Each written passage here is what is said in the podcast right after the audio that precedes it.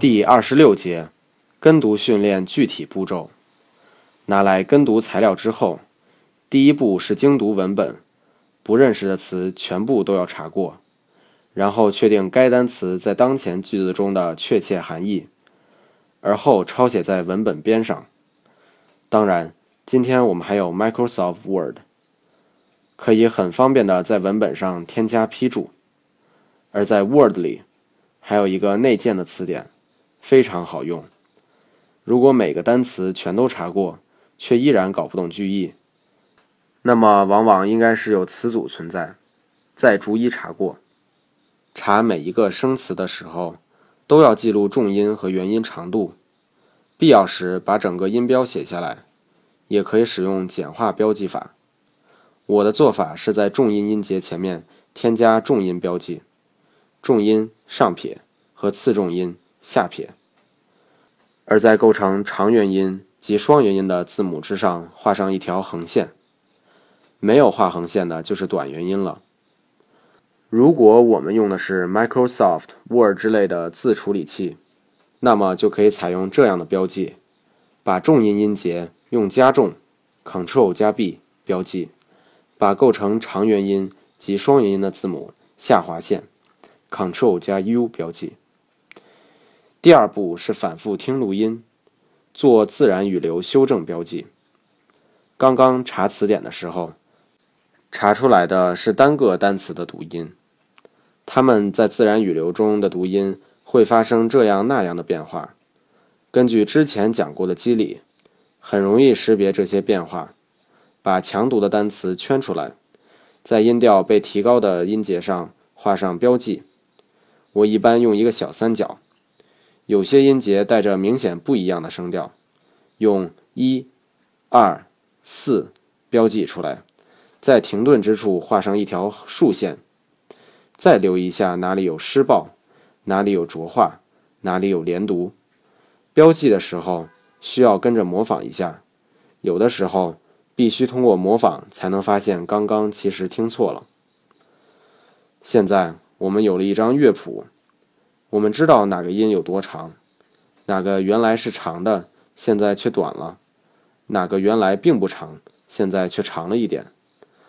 我们知道每个音的强弱轻重，我们知道哪些音和任何音一样动作完整，却没有气流震动，或声带震动，或者两者都没有。我们知道哪里有停顿。哪一处的声调比较特殊，哪一处有扬起来的音调。于是我们可以开始第三步了，反复跟读。刚开始可以录音放一句，自己跟几遍，细心纠正自己的前提是大声朗读。熟悉了之后再录音放一句，就跟一句。再熟悉一点之后就异步朗读。所谓的异步朗读。就是慢一拍跟读，听到录音说了一个词之后，我们再开始。嘴里重复的是录音里刚刚说完的那个词，而耳朵里同时听到的是自己的声音和录音里所说的下一个词，然后循环反复。在录音说完一句话的时候，我们再说一个词，也就正好结束。这种训练可以很微妙地提高我们的英语瞬间记忆力。在熟悉到一定程度的时候，就可以同步朗读了。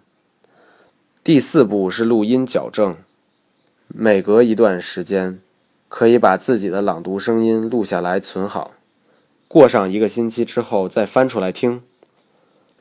很多人事倍功半的原因是录下来之后马上就去听，但这样的话基本上没有什么矫正余地，因为录音之后和录音之前你还没有任何变化呢。当时你就觉得那么说是对的，所以才那么说的。仅仅两三分钟之后，你不可能有什么巨大的或者哪怕是足够的进步。于是，没有变化的你，其实根本听不出自己哪儿不对了，也没有能力为自己进行矫正。但是，你一直在练，每天都在练。一个星期之后，你的进步就算不是巨大，也是足够。于是你可能就会很容易的听出若干处过去出错的地方。这样的时候，你的脑子里时常闪过的念头是这样的：天哪，我怎么会犯这种低级错误？印象深刻往往只来自两个方向：一，大量重复；二，意外发现。而刚刚那样的念头会让你觉得意外，所以一旦这个念头闪出来的时候，你就会获得巨大进步了，因为你将来很难再犯同样的错误。因为你印象深刻，当然还是要记录下来的，因为我们的记忆力不可靠。小学老师的陈词滥调里也有这样深刻的，比如这个：好记性不如烂笔头。最后一步是背诵，经常有学生问我，一篇文章跟读多少遍才行？我的回答是至少六十遍。一篇托福听力录音大约九十秒左右。中等熟练程度的话，大约三五分钟，连跟读带反复模仿的完成一遍。平均算作五分钟一遍的话，六十遍就是五个小时，每天一个小时，周一到周五就可以完事儿。很多学生听到这样的要求就直接放弃了。这样的人在这件事上不可能成功的，因为他们跟那些在此事上注定失败的人一样。对短期收益要求太高，对长期收益要求太低。读了一星期，朗读了几十遍，期间还有细微的模仿纠正，所以其实是百十来遍。只要再花上几分钟，就可以做到把该文章一字不差的背下来。既然做了，就请按照我的说法做足功课，一定要背。至于为什么要背，以后会有详细的解释。其实并不费事儿的，这样大概练习十篇左右，周六日还可以休息，已经足够。算算也不过是十周时间，十周之后，你的语音、节奏、记忆力、理解能力等等都不一样了。所谓脱胎换骨，其实也不过如此。